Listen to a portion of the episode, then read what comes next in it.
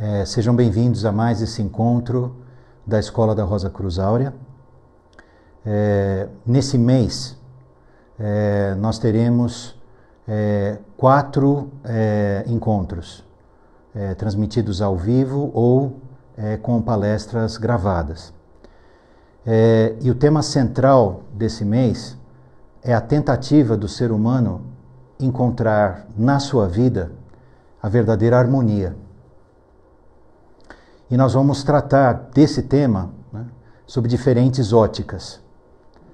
E o tema do encontro de hoje é justamente o que nós podemos observar no mundo e nas nossas vidas, que seria talvez a antítese, o verdadeiro oposto dessa harmonia. Porque, convenhamos, né, é, basta olhar ao redor, né, perto ou longe, e o que nós encontramos é crise por todos os lados. A dinâmica do encontro de hoje é, vai ser assim: nós vamos ter uma introdução, que vai ser a mais breve que a gente conseguir. E depois disso, né, é, ainda dentro do, do espaço de mais ou menos uma hora, a gente vai abrir para as perguntas é, e, re, e, respostas, né? As perguntas de vocês e as respostas que a gente é, pretende oferecer é, como uma perspectiva da escola. Então, por favor, fiquem à vontade desde já é, para ir colocando as questões de vocês no chat, tanto do Facebook quanto do YouTube, porque essa é uma transmissão simultânea. E aí, quando, quando a gente puder abrir a, a, pergun as perguntas e respostas, os, os membros da nossa equipe aqui vão compilando a, as questões e a gente vai endereçando, tá bom? Então, vamos lá. Crise mundial, conflito existencial. É, como nós dizíamos há pouco, é inegável que olhando para o mundo, em todos os países, em todos os continentes, em todas as situações, a gente encontra algum ou alguns, ou muitos ao mesmo tempo, aspectos de crise por todas as partes. É, no aspecto social, no aspecto econômico, no aspecto político, no aspecto ambiental, no aspecto das nossas relações pessoais, da nossa vida profissional, da nossa vida familiar. É como se tudo, tudo, absolutamente tudo, nesse momento, tivesse sendo revirado do avesso.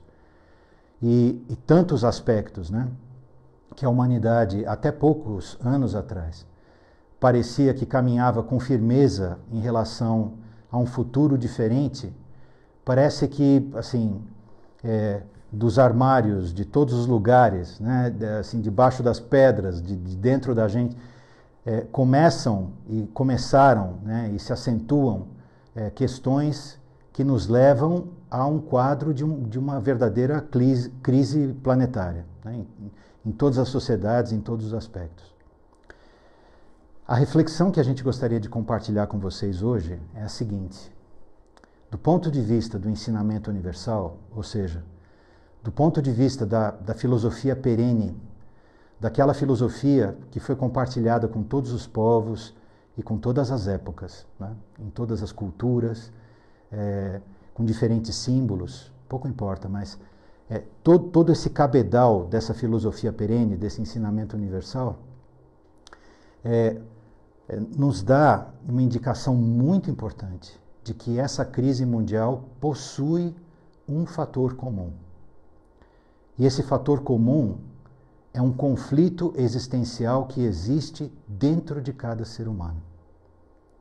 Porque, na verdade, essa crise mundial, essa situação que nós estamos vivendo, é, a partir do ponto de vista do ensinamento universal, nada mais é do que o reflexo do que um reflexo. O reflexo de uma realidade interna, uma realidade conflituosa, de um conflito que, independentemente das particularidades da vida de cada um de nós, todos nós carregamos como fundamento da nossa existência, que é o conflito da consciência egocêntrica. E se nós compreendermos essa causa, é, tudo que dela decorre, talvez seja possível para aqueles seres humanos que despertarem para isso, talvez seja possível para eles trilharem um caminho de uma transformação da consciência. Uma transformação da consciência que pode permitir a transmutação, a revelação de um novo estado de vida. Porque é somente nessa condição, a partir desse, desse conhecimento interior, dessa, dessa sabedoria universal, digamos, é somente com base nessa transformação que nós podemos de fato influenciar no curso dos acontecimentos. Caso contrário, né, é, nós continuaremos no jogo das oscilações dos opostos que surgem desse estado conflituoso de consciência. Em síntese, é, é isso que a gente pretende conversar com vocês nesse encontro e nós temos algumas imagens, algumas ideias aqui para ilustrar um pouco melhor esses aspectos que a gente tentou sumarizar aqui no começo. Então vamos lá. A vida de cada um e a vida de todo mundo. É, talvez, né, desde o final da Grande Guerra do século passado para agora, sete décadas mais ou menos depois, nós podemos observar na vida humana, na sociedade, em todos os aspectos é, da vida comum, é, o maior conjunto de transformações que já existiu na história. É como se hoje a sua vida, né, fosse algo completamente diferente em termos de referências, em termos de velocidade, é, em, termos, em termos de vivência interior, em termos de interação com os outros, com o mundo, etc., do que foi a vida, por exemplo, dos nossos avós na juventude, ou dos nossos bisavós, digamos. Tá? E essa transformação, essa gigantesca onda de mudança que vem para cima de nós, é gerada por nós mesmos. É, muitas pessoas têm a impressão né, de que existem é, fatores externos que conspiram para a transformação da vida. Na verdade, eles são resultante, eles são a resultante da transformação da velocidade da nossa própria consciência e do campo de vida que ela cria para ela mesma ao seu redor. E se esse é um fenômeno individual, esse é um fenômeno global também. Porque se a vida de cada ser humano é diferente de há 70, 80 anos atrás, a vida da humanidade inteira como conjunto tá, é incrivelmente diferente. Vamos pensar aqui numa coisa muito simples, mas muito impactante, na velocidade das informações, da troca de informações. Há 70, 80 anos atrás, um amigo num continente e outro levavam meses para se comunicar. Hoje, em frações de segundo, eles já trocaram infinitas mensagens, imagens, vídeos, ideias, conteúdo, tudo. Né? Então, é, hoje, independentemente do país onde nós moramos, do tamanho da cidade que a gente vive, é, do, mesmo do nosso entorno social, se existir uma conexão com a grande rede de comunicação da humanidade, a grande rede mundial, Pouco importa onde o ser humano uh, viva, né? na verdade ele é parte integrante dessa grande onda de mudança. E para exemplificar um pouquinho essa onda de mudança de uma maneira um pouquinho mais visual, né? a gente escolheu um símbolo aqui, um símbolo assim bastante comum é, no ensinamento universal, que é a lei do crescimento na natureza, a lei que dita né, o crescimento é, de uma flor que desabrocha até as espirais de uma galáxia, a forma de um átomo, a, a distribuição é, do desenho do corpo humano e tudo mais. Isso é conhecido pela, pelo nome de áurea proporção ou sequência de Fibonacci, pouco importa. Na verdade é o seguinte: se eu pego um, um, uma concha de um caramujo, por exemplo, né, é, e vejo a sequência que essa espiral se desenrola, né, é, eu já encontro essa, essa sequência aí mesmo. Tá? Porque a cada passo, que é a soma dos dois anteriores, é, o próprio ser, a própria manifestação da vida, a própria consciência vai desdobrando a si mesma e se expandindo no seu próprio campo de manifestação. Se ao invés de colocar essa espiral dentro dessa concha, nós simplesmente colocássemos num gráfico de linha tá? e fizéssemos de conta que cada um deles é uma das décadas desse período que passou, da metade do século passado para cá. Tá? Isso aqui seria um aspecto da nossa vida crescendo organicamente de acordo com o próprio processo de continuidade histórica. Então, essa curva que vocês veem aqui é de 1 para 13. Né? Então, aqui, simplesmente, a velocidade ou a magnitude da mudança foi multiplicada mais de 12 vezes. Agora, imagina se você compõe é, um aspecto da vida com outro, e depois com outro, e depois com outro, e depois com todos. Se você pensa nas mudanças sociais é, e o impacto que as mudanças econômicas sofrem e produzem, e a correlação das duas no cenário político, no cenário ambiental, no cenário profissional, é, no cenário familiar, no cenário das relações pessoais, que, que cara essa, essa, essa curva ia ter? Que cara esse gráfico ia ter? À medida que todas elas fossem se compondo, se somando, se multiplicando, nós teríamos um grande L. Nós teríamos a realidade e, de repente, se manifestando na realidade uma gigantesca onda de mudança, como se fosse uma parede, como se fosse uma tsunami vindo na nossa direção. Não é assim que a gente se sente?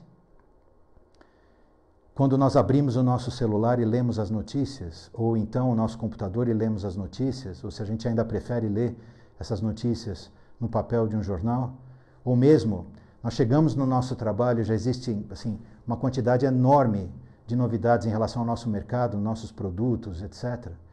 É, ou em relação à economia global, a decisão que um país toma é, em relação a um acordo comercial com outro mexe diretamente no seu poder de compra no mesmo instante. Quer dizer, isso está absolutamente integrado hoje, e mais do que nunca. E, e a grande realidade é que isso só vai se acentuar. Mas todos esses aspectos externos, na verdade, apontam, apontam para duas dimensões que nem nós falamos, né? A dimensão da vida e a dimensão de tudo aquilo que a gente idealiza em relação à vida. É como se fossem duas dimensões que vão ficando cada vez mais irreconciliáveis vão ficando cada vez mais fragmentadas, cada vez mais quebradas, fraturadas. Mas onde está essa fratura? Está fora? Não, essa fratura sou eu que crio, é você que cria, somos todos nós que criamos pelo nosso comportamento, pelo nosso estado de consciência. E para trazer toda, toda essa situação externa para dentro de nós, é que a gente gostaria de é, refletir é, essa situação nos nossos três centros principais de consciência.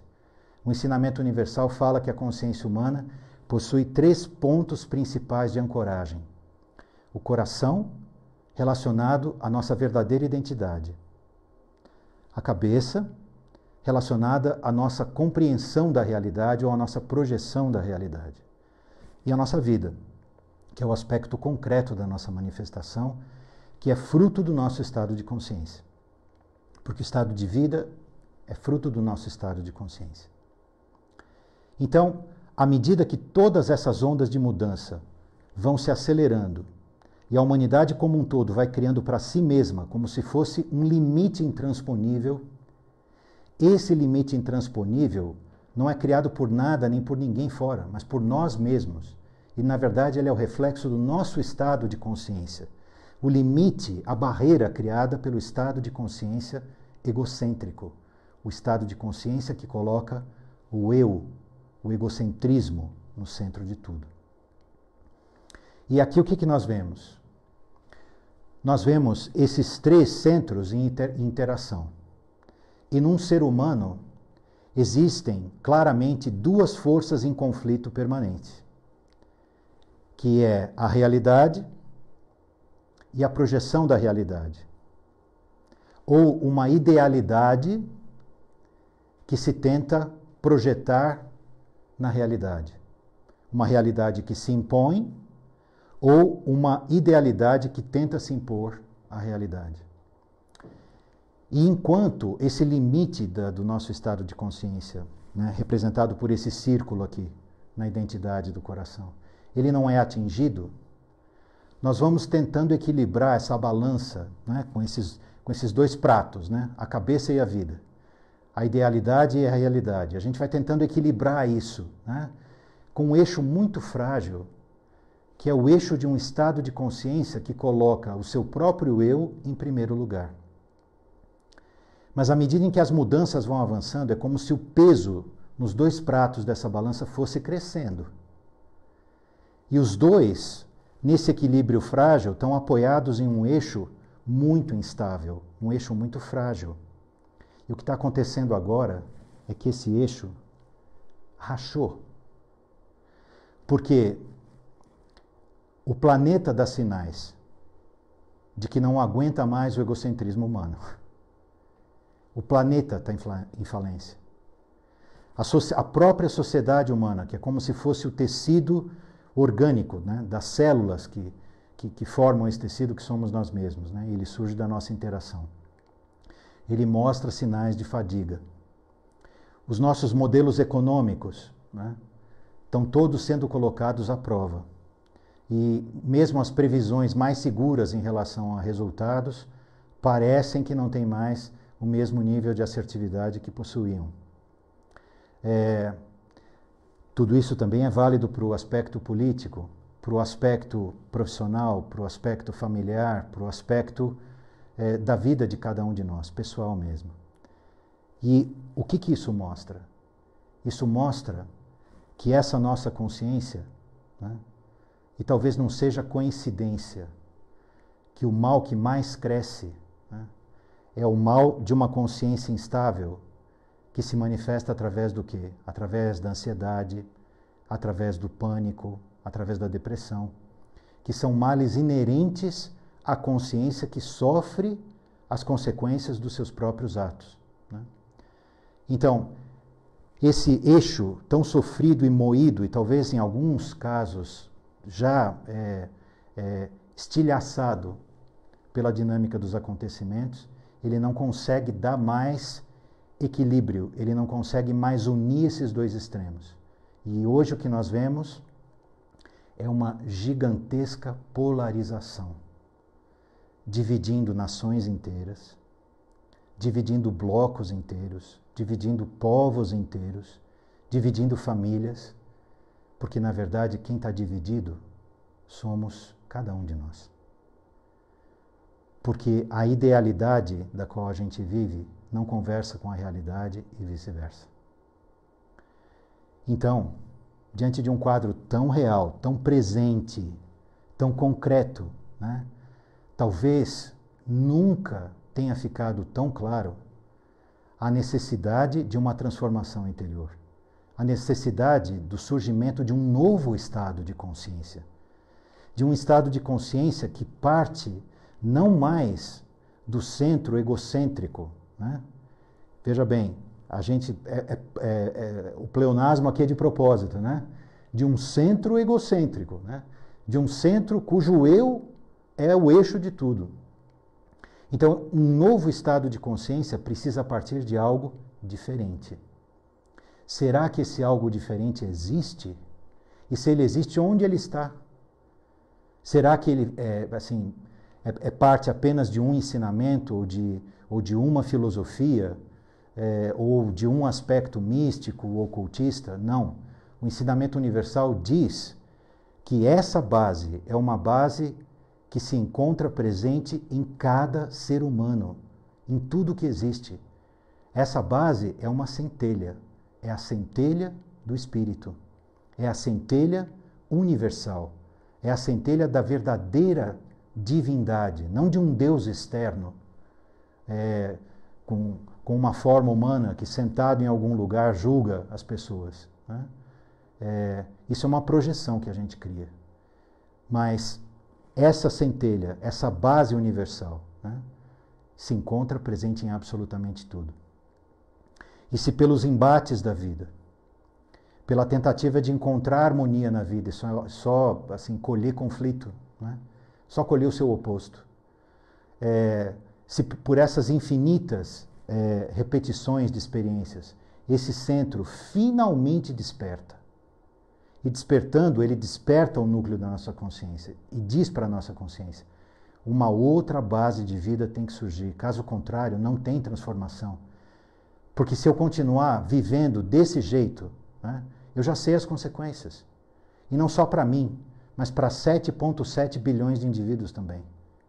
É uma matemática muito simples, mas muito poderosa.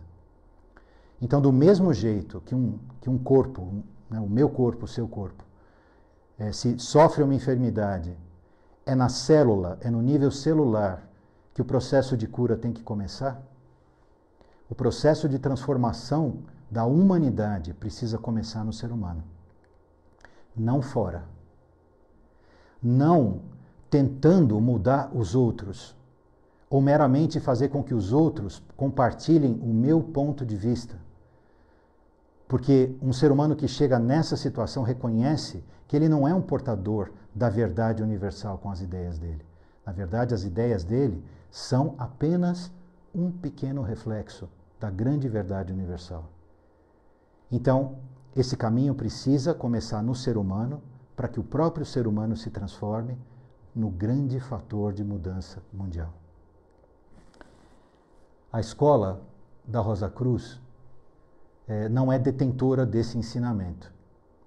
Ela simplesmente sintetiza esse ensinamento. Um ensinamento que é universal e pertence à humanidade inteira. E sintetizando esse ensinamento, ela tenta mostrar que esse ensinamento não é só um ensinamento, mas é um caminho. É um caminho de transformação que precisa ser trilhado por cada ser humano que quiser se transformar num fator de mudança. Então, de uma maneira muito singela, né? no imo do coração, essa centelha do espírito precisa despertar. Despertar como uma brasa, despertar como uma lembrança, despertar como uma fonte de reconhecimento interior. Um novo eixo, um novo ponto de apoio. E desse fogo que tem que arder no nosso coração, ou seja, que tem que inflamar uma nova identidade a identidade do ser real que se encontra já dentro de nós. É que uma nova compreensão pode se desdobrar. É, nas, nas cidades antigas, né? nas cidades da antiguidade, a gente via aquelas torres de um farol, né? ardia um fogo no farol. E esse fogo se refletia num espelho côncavo de prata. É o espelho da consciência. Então, aquilo que arde como um fogo a partir do espírito e inflama uma nova força no nosso coração, uma nova fonte de uma nova identidade, é sim capaz de despertar de dentro para fora como uma fonte de reconhecimento, portanto, de um conhecimento de primeira mão, interno. Tá? Uma luz de uma nova compreensão. E essa luz dessa nova compreensão que se reflete na cabeça, né, agindo em conjunto com esse fogo, formam dois polos que antes trabalhavam separados. A nossa identidade e a nossa força de ideação, que finalmente podem começar, pouco a pouco, a funcionar como uma verdadeira unidade. Né? Para que a cabeça pense com o coração e que o coração reconheça pela compreensão o próprio caminho. E a partir dessa nova força, né, dessas duas novas forças de consciência, é que a nossa predisposição interna, as nossas reações, a fonte das nossas reações, pode, num primeiro lugar, começar a ficar visível para nós e, depois de ficar visível, pode se tornar modificável. Não por treino, método, exercício ou por se forçar, mas simplesmente por compreender de dentro para fora qual é a origem daquelas forças que nos fazem reagir de uma maneira ou de outra. Em outras palavras, é se libertar do egocentrismo na identidade do coração. É de se libertar gradativamente do, egocentrismo em relação a todas as projeções que a gente faz da realidade.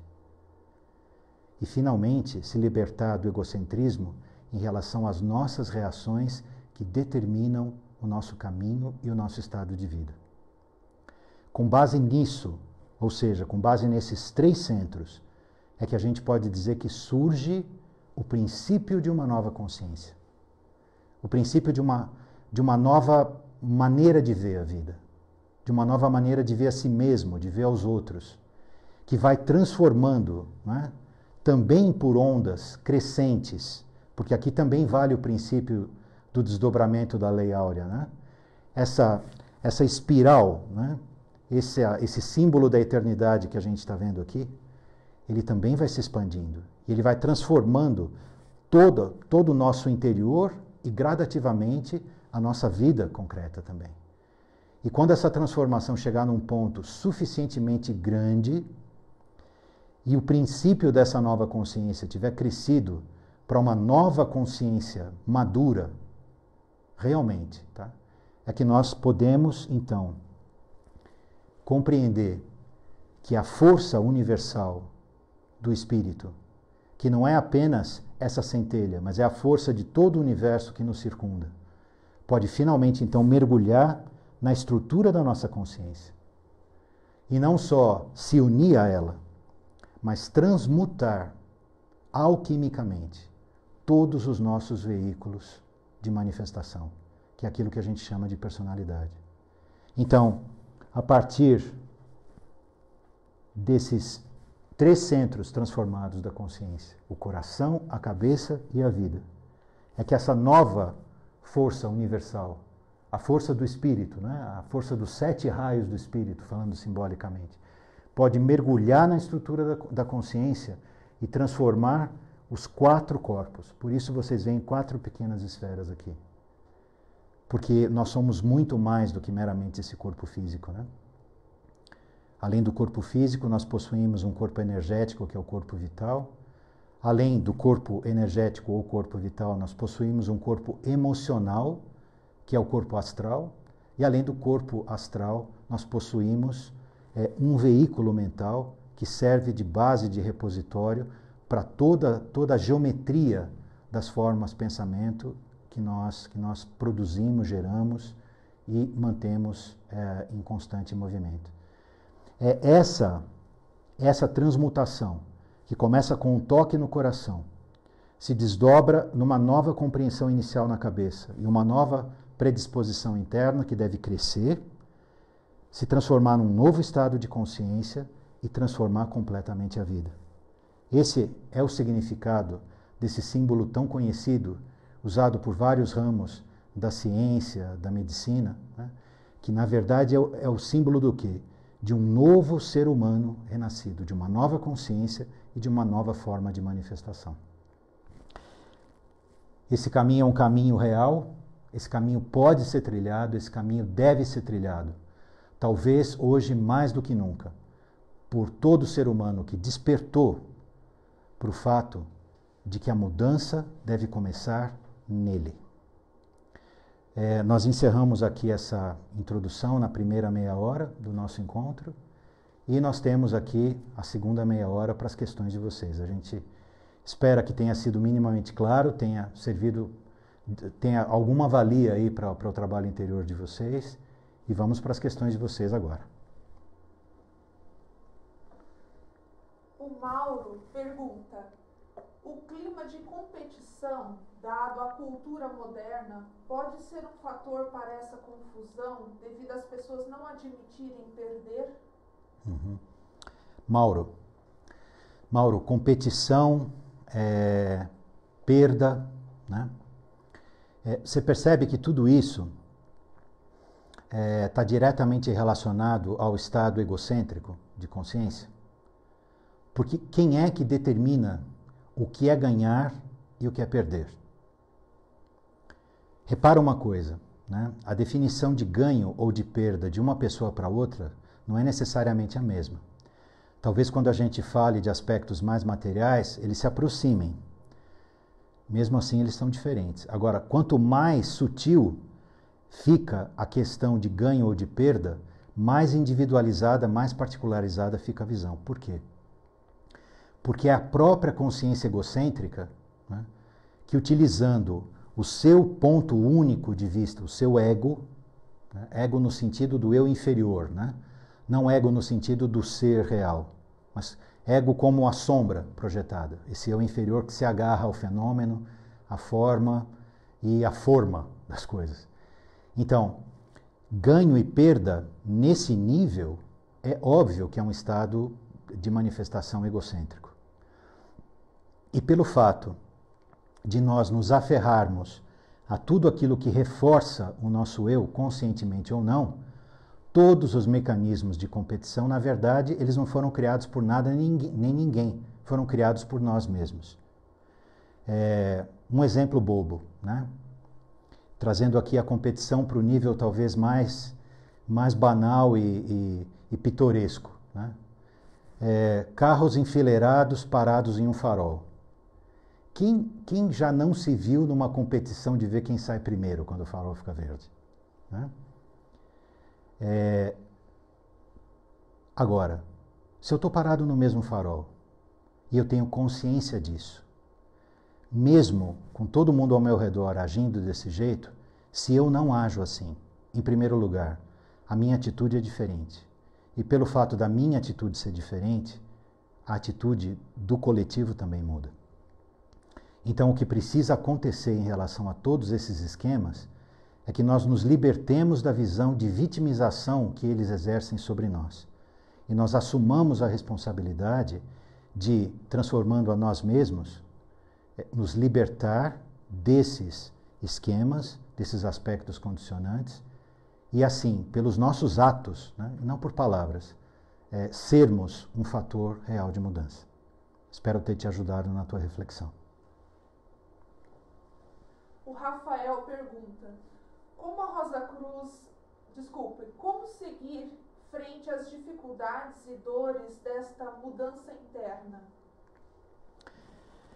Rafael, é, o trabalho ou o caminho, digamos assim, é um caminho que começa com autoconhecimento. É o autoconhecimento né, que desmascara a verdadeira natureza da nossa dor. É, é muito bom que você tenha colocado a questão da dor como ponto de partida. Porque, assim, uma, uma infinita, uma, uma quantidade enorme de pessoas que estão despertas, na verdade, é, de certa maneira, dão as costas para esse despertar, porque esse despertar faz com que nelas a dor de perceber a realidade né, seja algo quase insuportável.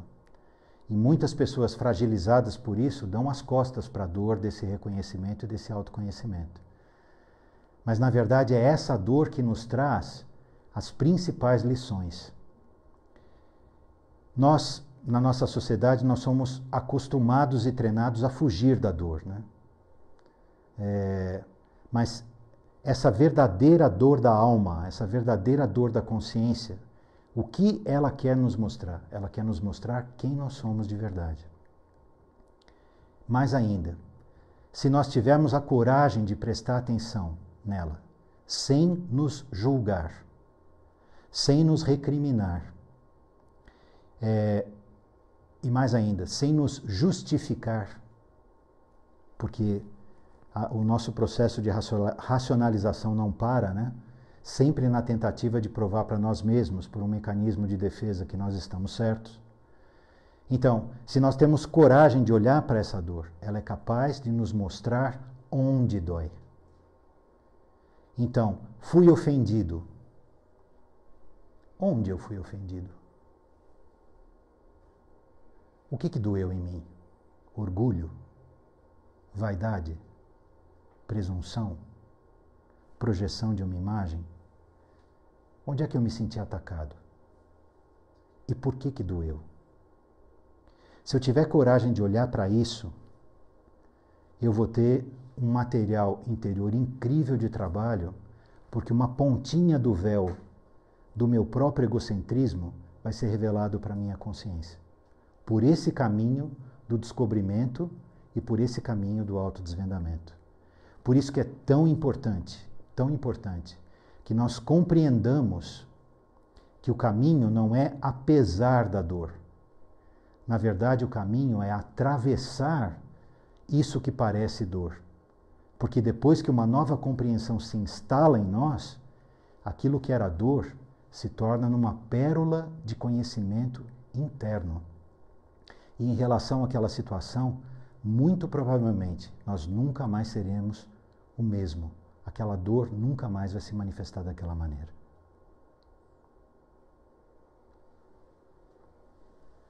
A Francine pergunta: Sinto que as redes sociais estão nesse momento podendo colaborar com essa mensagem.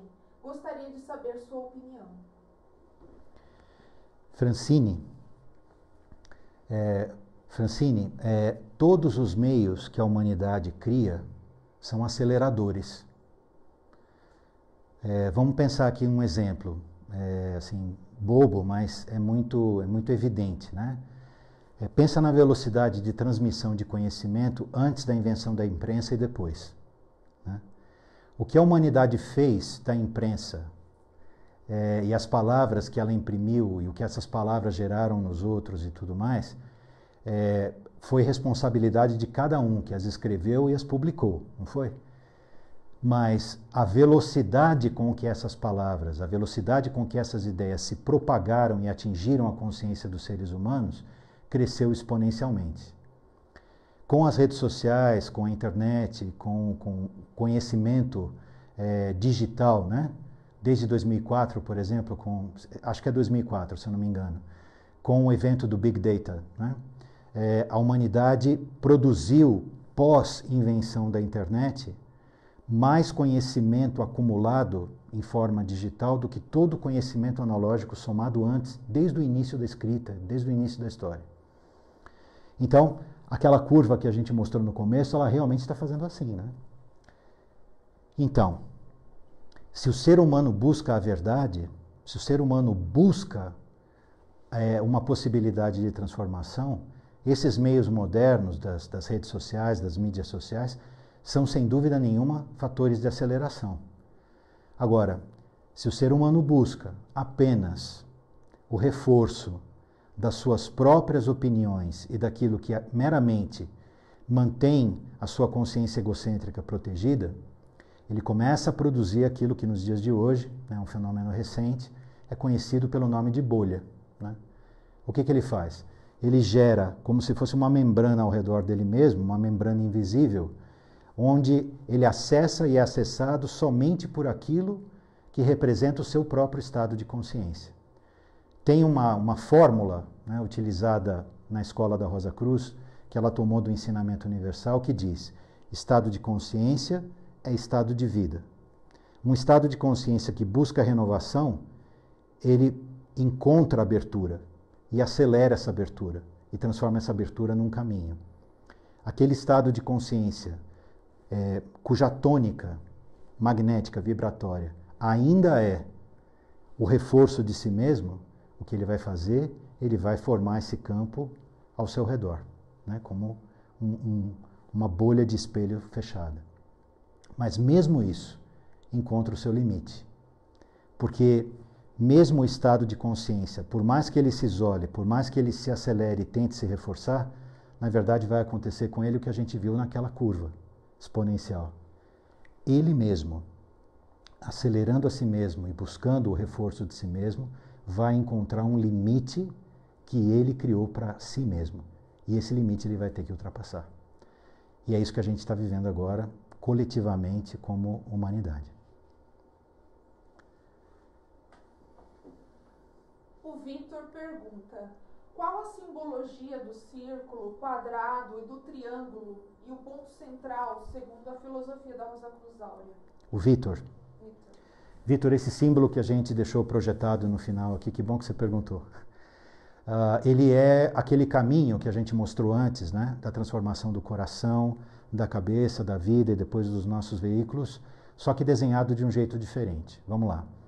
O ponto no centro representa a centelha espiritual, o verdadeiro centro do micro-universo que a gente habita, dessa grande esfera ao redor. Então, desse ponto e dessa esfera, parte o grande impulso da transformação, a grande fonte universal, a grande fonte espiritual. Quando essa centelha desperta e entra em ressonância com o núcleo da nossa consciência, então, se a consciência assim o desejar, porque esse processo não é imposto. Ele parte do pressuposto do livre-arbítrio, ele parte do pressuposto de um anseio. Se existe esse anseio, então, os três núcleos da consciência, o triângulo, o coração, a cabeça e a vida, podem se unir e se tornar harmônicos e equilibrados. Não com base numa tentativa de uma projeção da cabeça, controlar a vida emocional, ou a vida emocional é, se submeter aos fatos da existência e assim por diante. Não. Mas um equilíbrio que brota do centro, que é esse ponto no meio da esfera, da verdadeira centelha espiritual. Então, desse ponto, um novo triângulo, uma nova consciência é, tra é traçada, uma nova identidade surge. E dessa nova identidade, os quatro veículos, o quadrado da nossa personalidade, é transformada do mais sutil para o mais concreto. Do corpo mental, o corpo astral, o corpo etérico e o corpo físico. E quando esse ponto, esse triângulo e esse quadrado estão unidos, né, verdadeiramente unidos, então a nossa casa microcósmica, ela deixa de viver uma existência separada do grande universo, da grande manifestação universal. E nós voltamos a nos tornar cidadãos do universo original, da realidade universal que se manifesta aqui, além do véu da nossa consciência egocêntrica. Espero ter te ajudado um pouco nessa reflexão. Pois não. O João pergunta: Como saber se estamos no caminho do despertar da centelha? Existe um sinal? João, sim, existe. É, muitas muitas é, pessoas no caminho, na esperança de que exista um sinal transcendente, né, aguardam é, uma iluminação, é, aguardam um insight, é, aguardam uma epifania, né, aguardam um momento é, mágico, transcendente. Na verdade, é, o que o ensinamento universal tenta nos transmitir e a escola da Rosa Cruz Áurea tenta ecoar esse ensinamento, é que esse despertar já ocorre quando o ser humano se inquieta. Ou seja, o sinal desse despertar não é paz, não é harmonia, é inquietação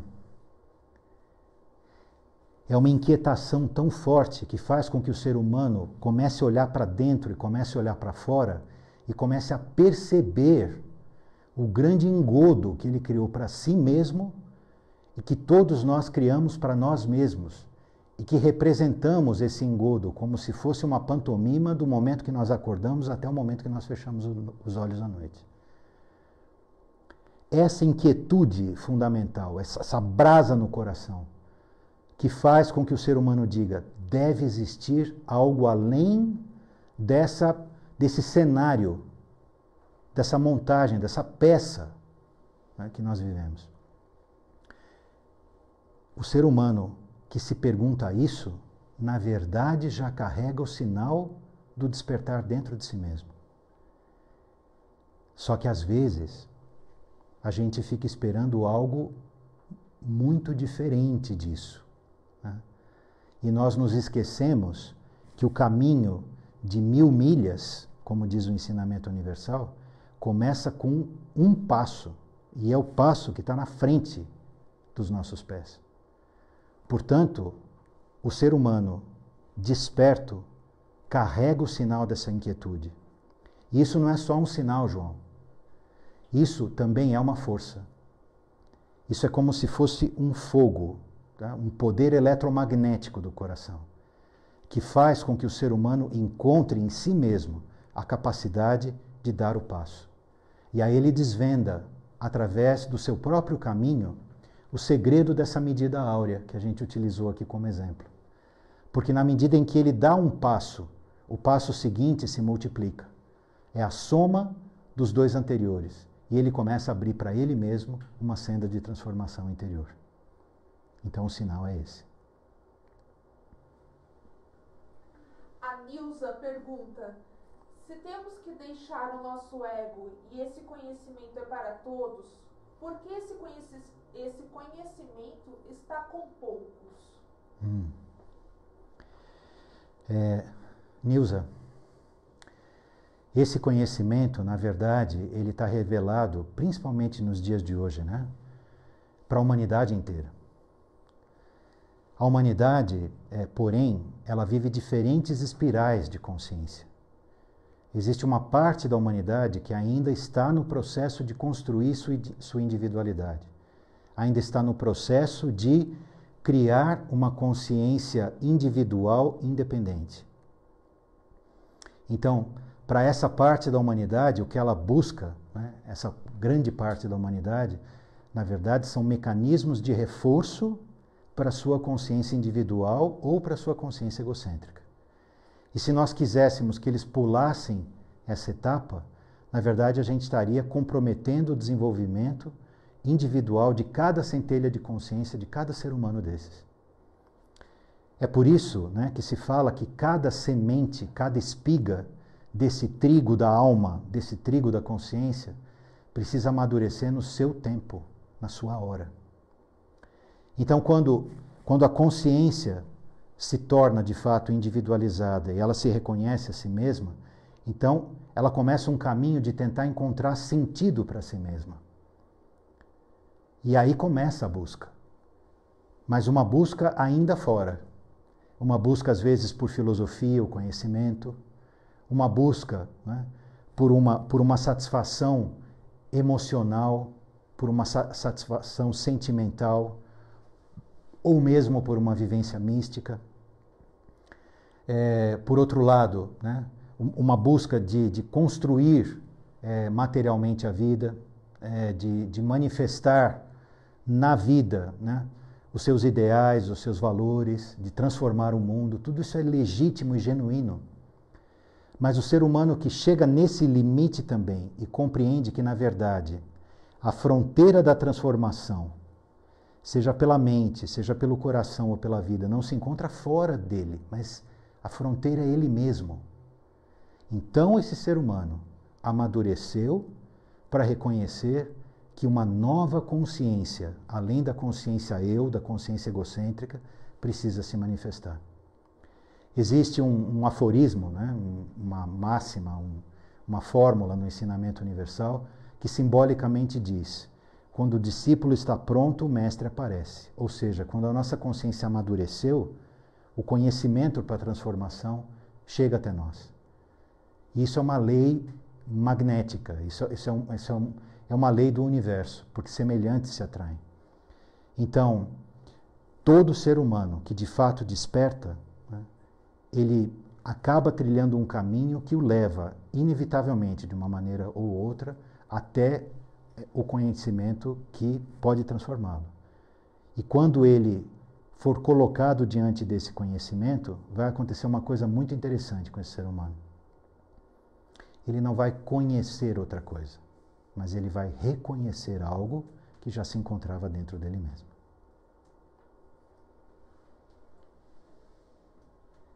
O Ricardo pergunta: É possível que a humanidade possa alcançar um novo nível de conhecimento e espiritualidade, mesmo com pluralidade de crenças religiosas?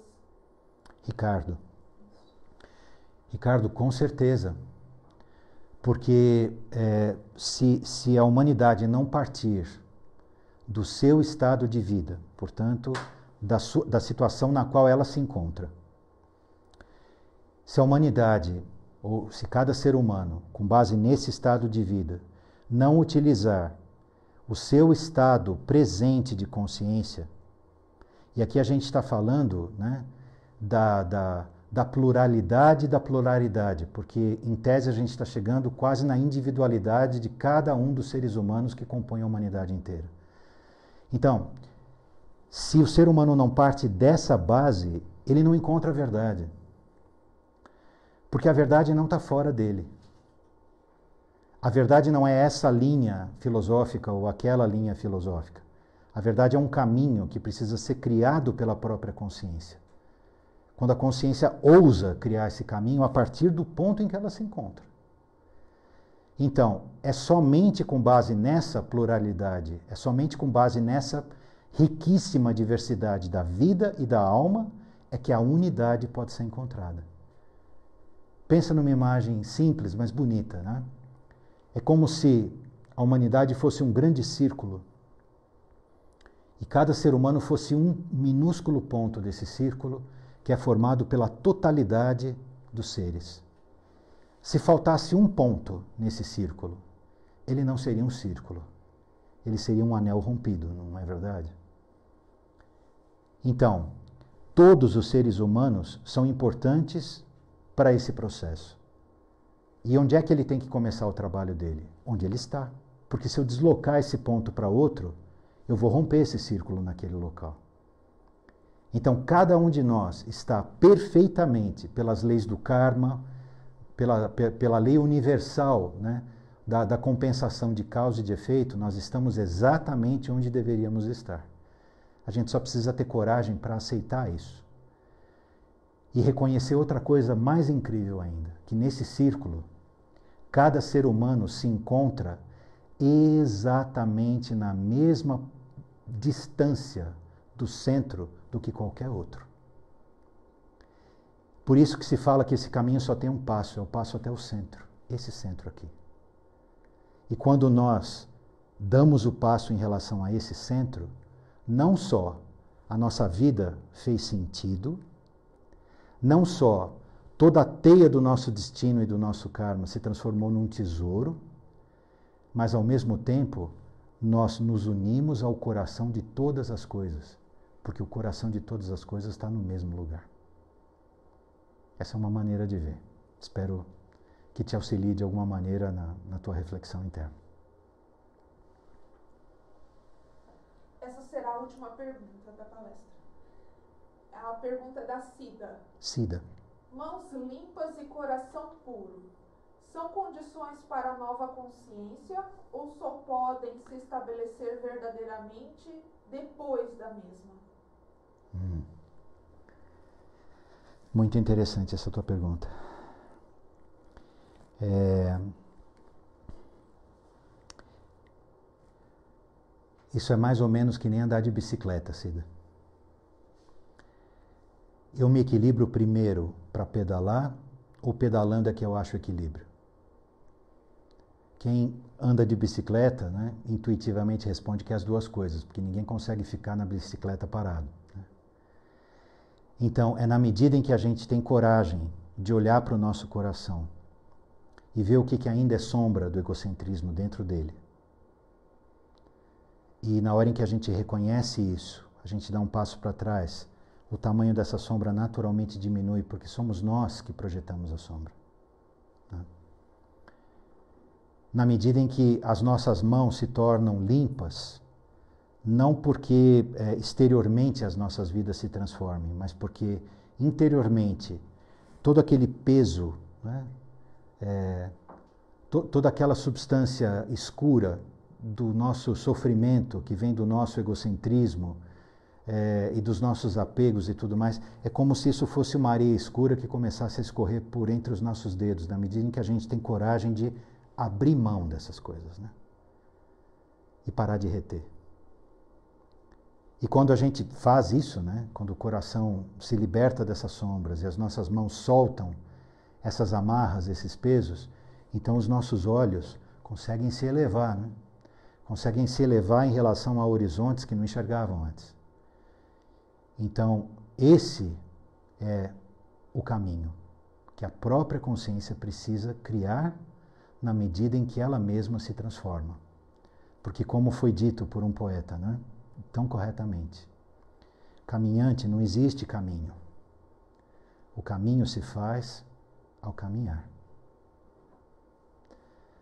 Amigos, como essa foi a última pergunta, nós gostaríamos de encerrar com agradecimento de coração à participação de todos vocês. A gente espera que esse encontro é, aberto, tranquilo, sereno, né, onde a gente pode trocar é, tenha, tenha servido é, de, de, alguma valia é, para o caminho de vocês, para o processo interior de vocês. É, tudo que nós falamos aqui é a proposta de trabalho da escola. Essa escola não é uma escola de conhecimento, é uma escola de vivência.